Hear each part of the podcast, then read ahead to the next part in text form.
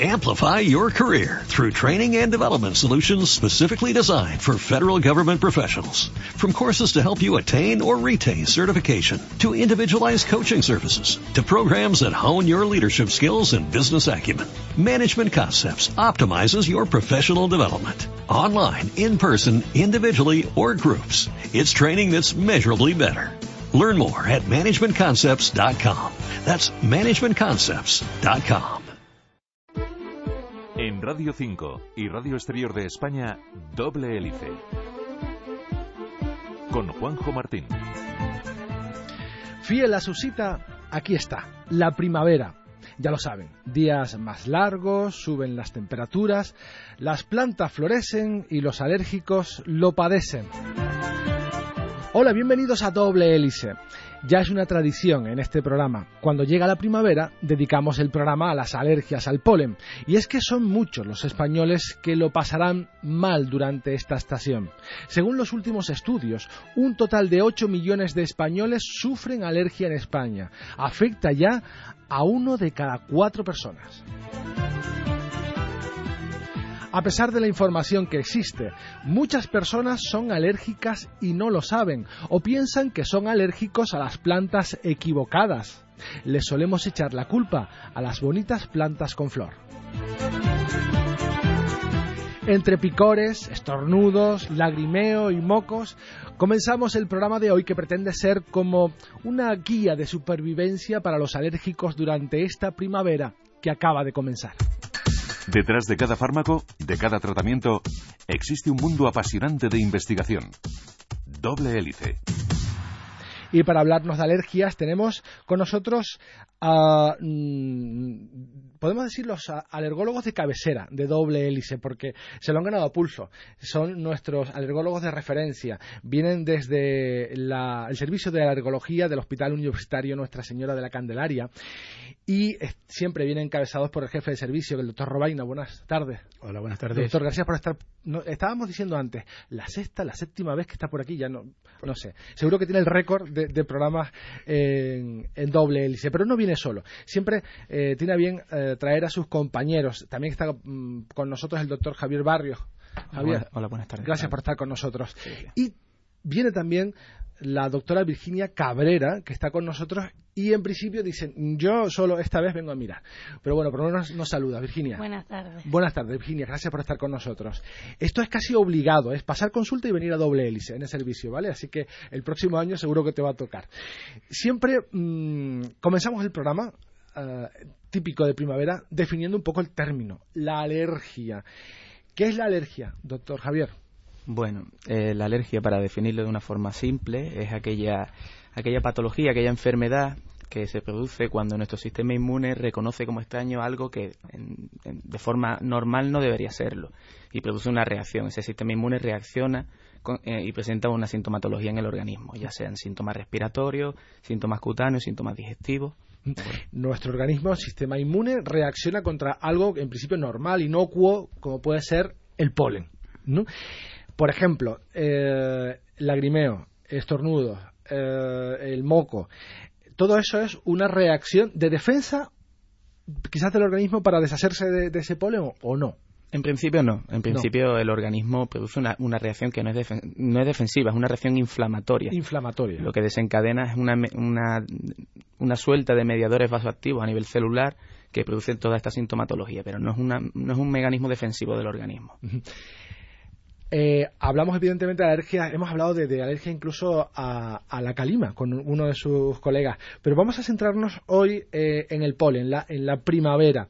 Y ha dicho algo el doctor Barrios que, me gustaría mm, matizar y aclarar. Doctor Robaina, estamos hablando de una patología, una enfermedad, ¿no? Cierto, indudablemente la reacción alérgica, la alergia en sí es una enfermedad con diferentes manifestaciones clínicas. Usted lo acaba de comentar en el programa y se ha dicho, pues pacientes que tienen síntomas oculonasales, les estornudos, lagrimeo, eso lo llamaríamos una rinoconjuntivitis, o pacientes que tienen sintomatología, lo que llamamos de vías bajas, los famosos toses, dificultad por respirar, el asma, o síntomas cutáneos. O sea, hay diferentes modos de expresarse de una misma enfermedad. Y todos los síntomas o, o- o- o todo lo que podemos padecer de una alergia siempre son cuestiones leves o se puede complicar. No, lamentablemente, y aunque es triste cada vez menos, pero es cierto, hay que reconocer que cada año, cada año sigue acudiendo muchos pacientes a urgencias por cuadros vitales. Vitales significa que están en riesgo su vida, su vida como tal y cada año hay una mortalidad, hay una serie de pacientes que mueren desgraciadamente como consecuencia de la alérgica. Llamemos una crisis más grave no controlada, llamémosle una reacción por una picadura de menóptero, llamemos una reacción grave por un medicamento o lo que cada día estamos viendo como una epidemia, reacciones graves, en ocasiones, insisto, mortales por una reacción con un alimento. Sí, eso da para otro programa, evidentemente. Las reacciones alérgicas a los alimentos, vaya preocupación. Y, vaya marrón también para pacientes y para profesionales. Hablando de, primavera, de pólenes, mm, de esta alergia estacional, evidentemente mm, parece que algo estamos haciendo mal en nuestro entorno porque eh, cada vez son más los alérgicos que tienen que acudir a sus consultas, por ejemplo, o que se em, reconocen como alérgicos a, a ciertos pólenes. ¿Qué pasa? ¿Qué estamos haciendo mal? que esta cifra de, eh, pacientes que sufren alergia eh, son cada vez mayores. Bueno, en principio sí que es verdad que parece que la prevalencia de alérgicos a aeroalergenos, que podemos llamar, ¿no?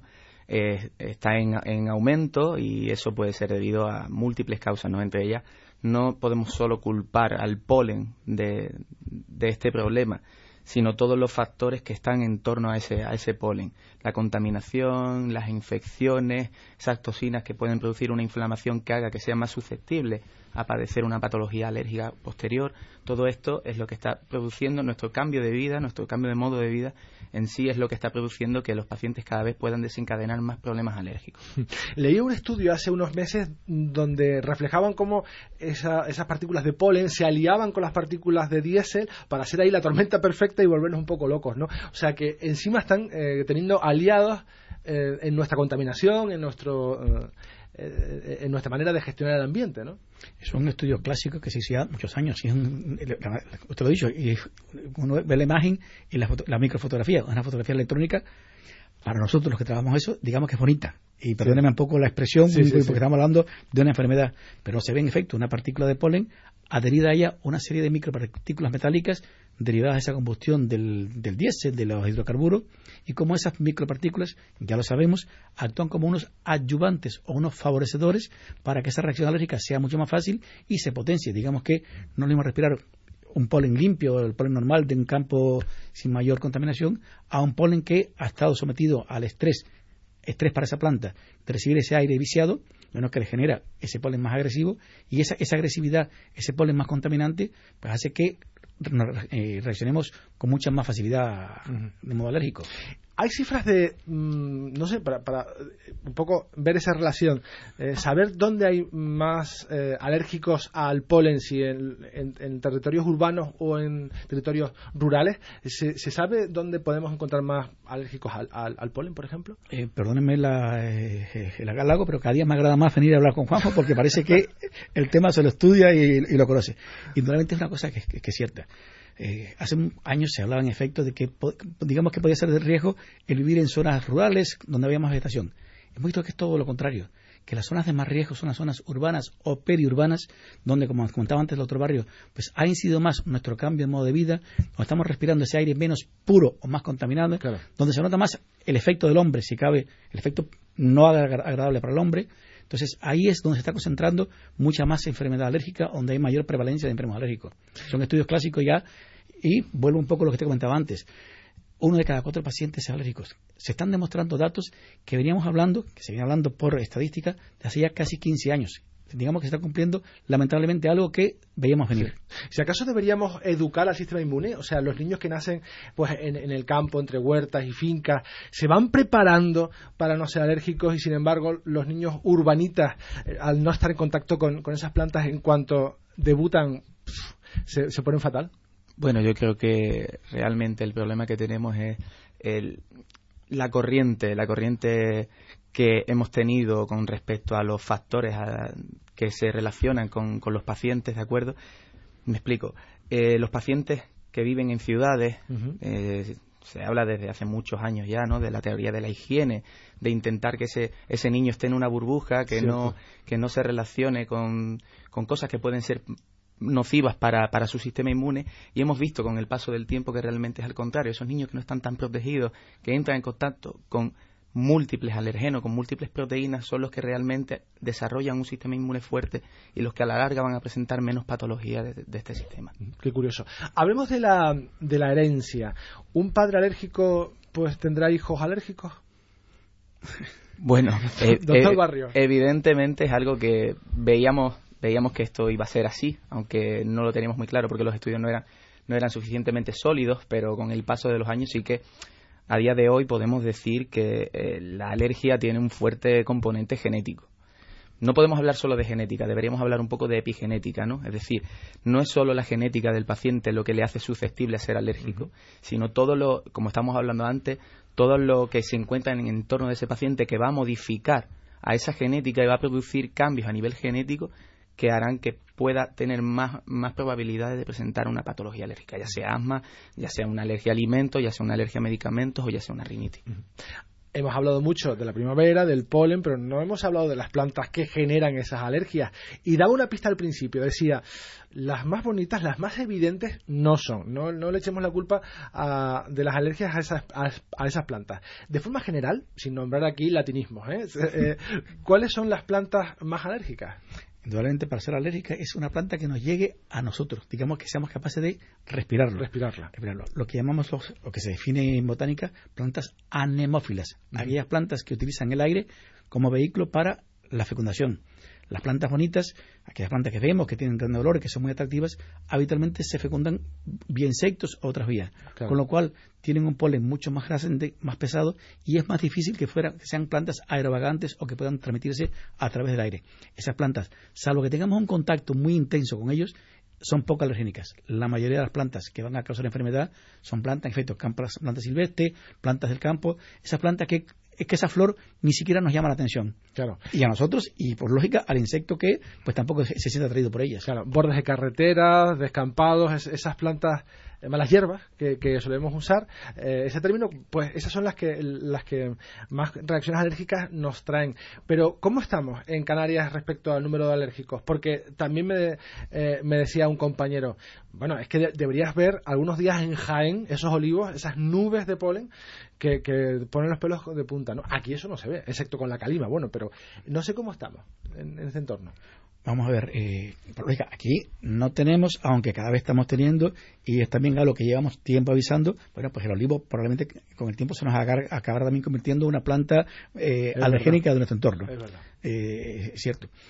Aquí no tenemos un poco, lo que usted acaba de comentar, ese pico polínico como tal de lo que es la meseta, lo que es el centro peninsular, porque sabemos que nuestra climatología es diferente tenemos eh, eso que históricamente se llamaba la eterna primavera, vemos muchas plantas que polinizan de modo mucho más continuado y eso nos evita un poco ese gran pico polínico. Ello no quita que en efecto la primavera también nos repercuta porque hay plantas que también se van a, van a polinizar en esta época.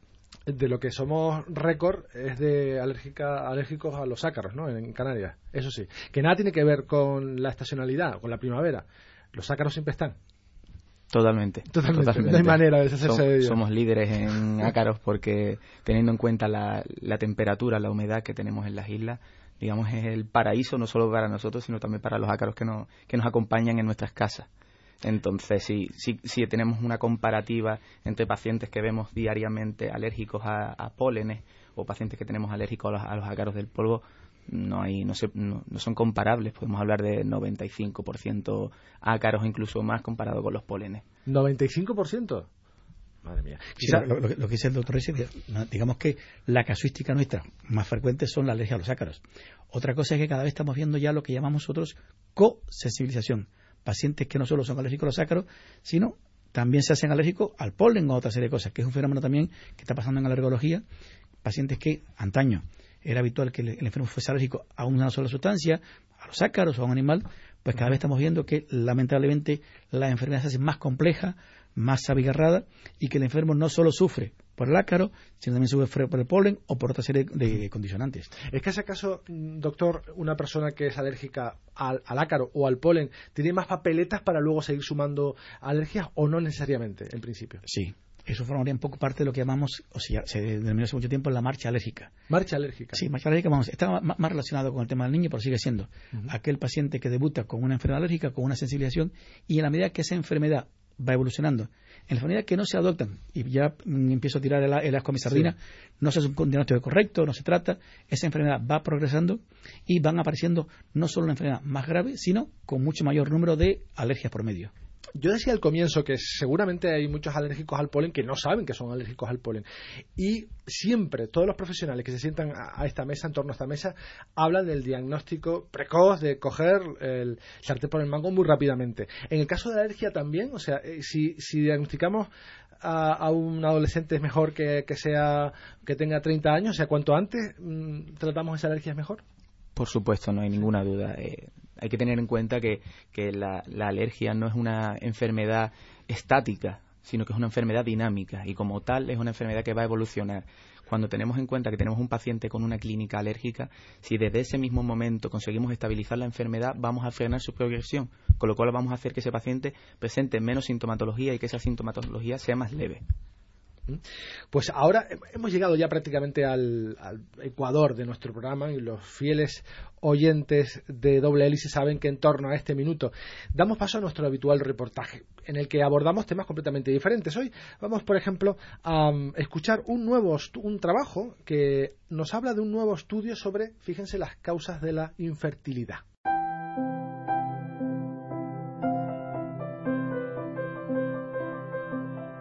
Cada vez más mujeres deciden posponer la maternidad por razones personales, sociales o económicas. Al mismo tiempo, la fertilidad disminuye naturalmente y por lo tanto lograr un embarazo puede llevar más tiempo de lo esperado. Ahora, investigadores del Hospital Universitario de Montreal han descubierto una posible nueva explicación para la infertilidad femenina asociada a la edad. Gracias a las técnicas de microscopia más modernas, observaron por primera vez un defecto específico en los óvulos de las ratonas más viejas.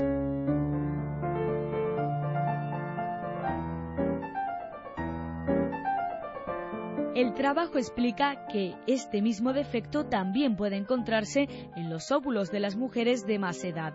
Esto se debe a que la coreografía de la división celular comienza a funcionar mal y a causar errores en el intercambio de cromosomas. Las mujeres y otras hembras mamíferas nacen con un número fijo de óvulos que permanecen latentes en los ovarios y se van liberando mes a mes durante el ciclo menstrual. En el caso de las hembras humanas, la fecundidad disminuye significativamente alrededor de los 35 años.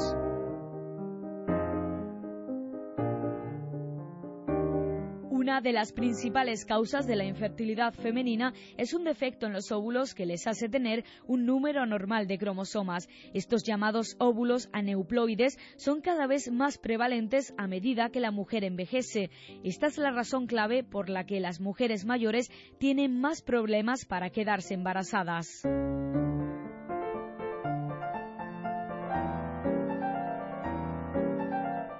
Además, estos óvulos defectuosos aumentan el riesgo de aborto involuntario y pueden causar síndrome de Down en los bebés.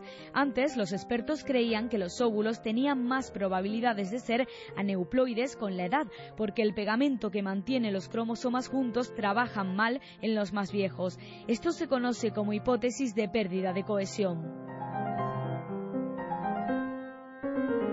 En resumen, la maquinaria celular funciona de manera menos eficiente en los óvulos mayores, aunque esto no está causado por la edad de los cromosomas. Este descubrimiento puede conducir a nuevos tratamientos de fertilidad y ayudar a las mujeres a conseguir un embarazo, aunque el estudio deja claro que se necesitarán muchos más años de investigación antes de llegar a este punto.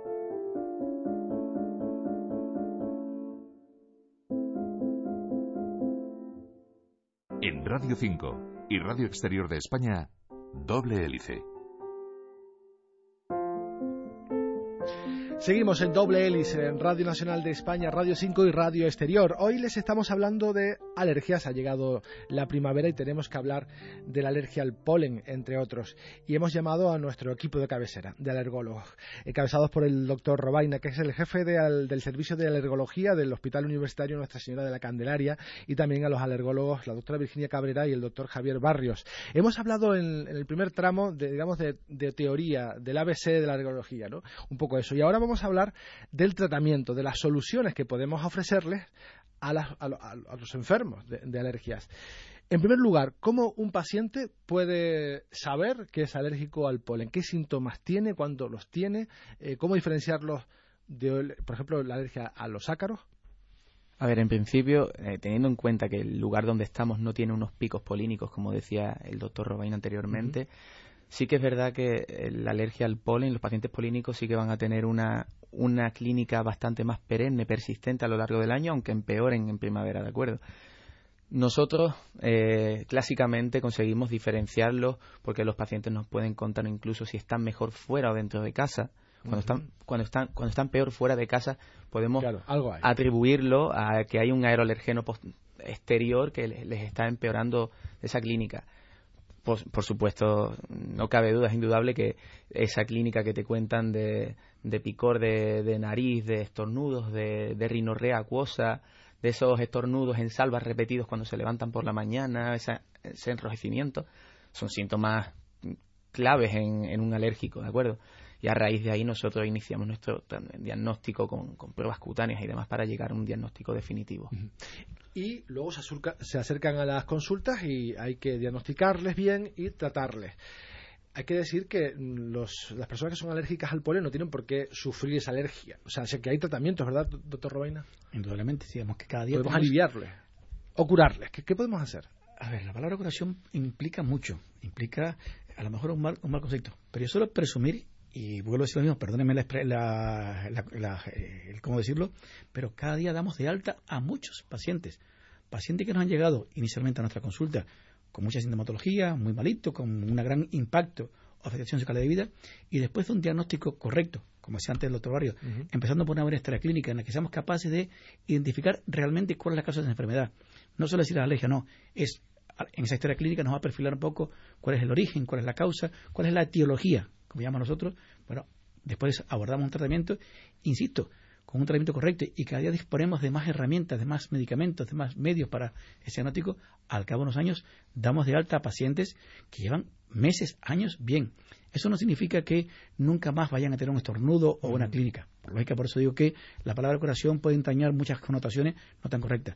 Pero si un paciente que nos ha llegado, pues por poner un ejemplo, con una sintomatología 20 días al mes, pues acaba un tratamiento y dice, mira, es que llevo ya prácticamente un año en que ni estornudado, vida normal, o estornudado cuando llega un poco la calima, además. Entonces, digamos que es un cambio.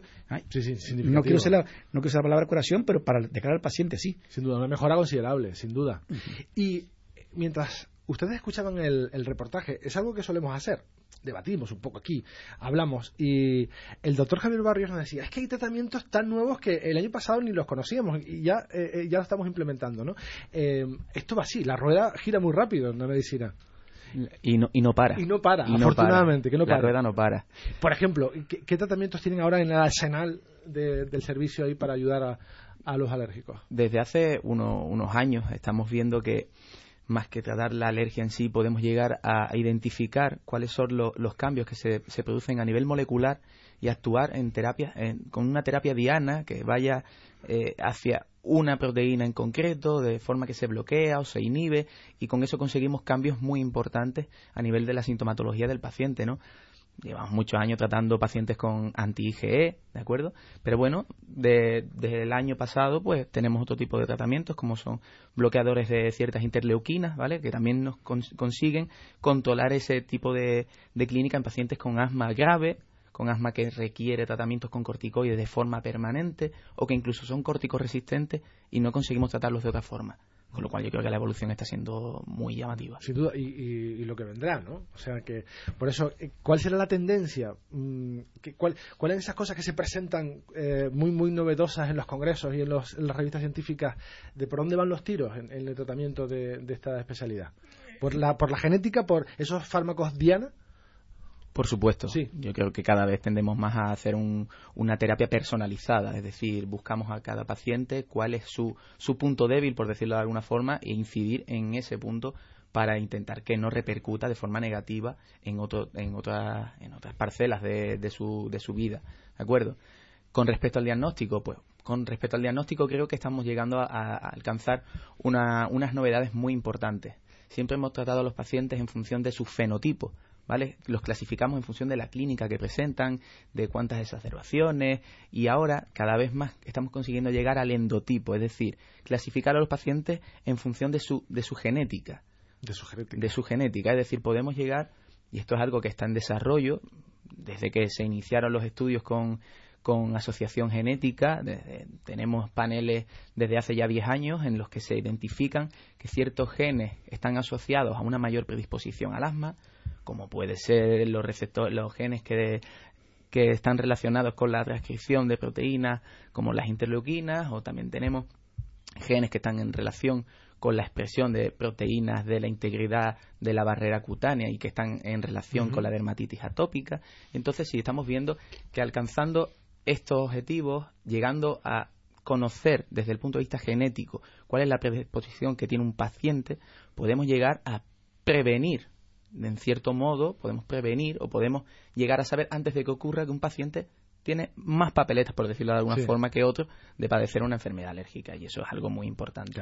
Es como actuar como, eh, como un francotirador, pero hay muchos pacientes que saben que actúan como, como ah, bueno, actúan cañonazos. Eh, tengo los síntomas, voy a la farmacia, inhalador, y pongo unos chutes por ahí y claro, cada vez más me hace falta más y más y más, ¿no? ¿Qué le decimos a esas personas que se automedican eh, y que, bueno, van cambiando inhalador y que tienen uno por ahí en la gaveta y no sé qué, lo van...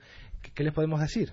Eh, Si cabe, que eso es un riesgo y no quiero ser asustar, pero eso es un riesgo para su vida. Ha comentado varias cosas ese paciente que tiene un montón de inhaladores en casa, que los usa, ese es un candidato, y, no quiero asustar, a mí sabe usted que no me gusta dar mensajes de susto, al revés, todo lo contrario, pero ese paciente es un paciente que vamos no controlado, un paciente con una enfermedad que no está estable. Ese es un paciente, si cabe, candidato para que ante cualquier revisación por una gripe, por un día de calima, por eso acabe en urgencia, en urgencia o con una hospitalización la automedicación. Con los antihistamínicos también. Ahí, ahí, va, ahí va a incidir, ahí va a incidir. Y cada día lo estamos viendo más. Cada vez Mm, hay una serie de normas de tráfico que hay que cumplir y todos lo sabemos. Y tenemos que llevar los cuatro ojos, los cuatro, al volante. Pero también tenemos que estar despiertos. Y a veces hay una una abundancia de automedicación de la pastilla del, de la madre o de la pastilla del hijo y demás, y no sabemos que a lo mejor ese, antihistamínico no puede ser adecuado para nosotros porque nos pueden dañar una serie de efectos secundarios y demás. no es inocuo, por lo tanto. No es inocuo. Aunque, aunque sea sin receta médica. no es inocuo. Eh, eh, no es inocuo. No es inocuo. Una cosa que sea sin receta y otra cosa que sea el fármaco adecuado para cada persona y digamos que quien más sabe es no lo mismo una, una, medicación que se lo voy a dar a un paciente porque tiene una vida sedentaria o tiene un riesgo a una persona que está conduciendo y que le exige pues eso una, una, disponibilidad y un conocimiento las 24 horas del día o vamos o, eh, una actividad fija a eso el fármaco más prescribible es completamente diferente Cierto. Pues con ese mensaje nos vamos a quedar. Doctor Robaigna, doctora Virginia Cabrera, doctor Javier Barrios, todos miembros del Servicio de Alergología del Hospital Universitario Nuestra Señora de la Candelaria. Ha sido un auténtico placer haber estado con nosotros. Gracias. Hasta la próxima primavera, si no antes. Hasta luego. Buenas tardes.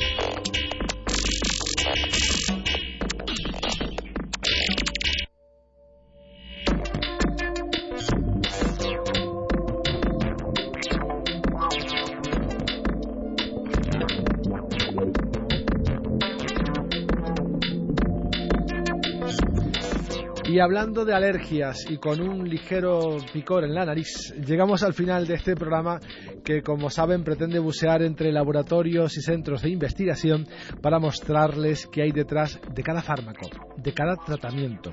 Nos vamos en esta versión radiofónica, pero saben que seguimos muy, muy activos en Internet, en las redes sociales. Nos puedes encontrar en facebook.com barra doble hélice y en Twitter arroba doble hélice RNE. También sabes que te puedes descargar todos nuestros programas en la plataforma iVox. En la realización técnica tuvimos a Antonio Sancha en la dirección, a quien les habla, Juanjo Martín. Hasta la próxima semana.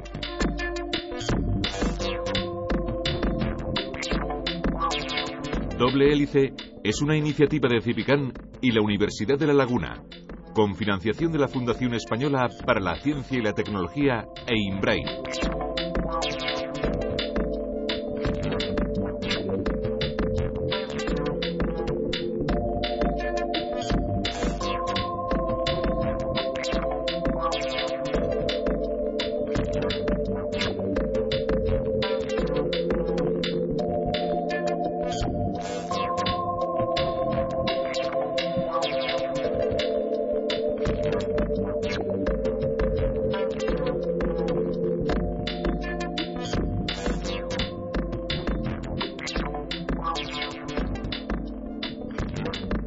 hope.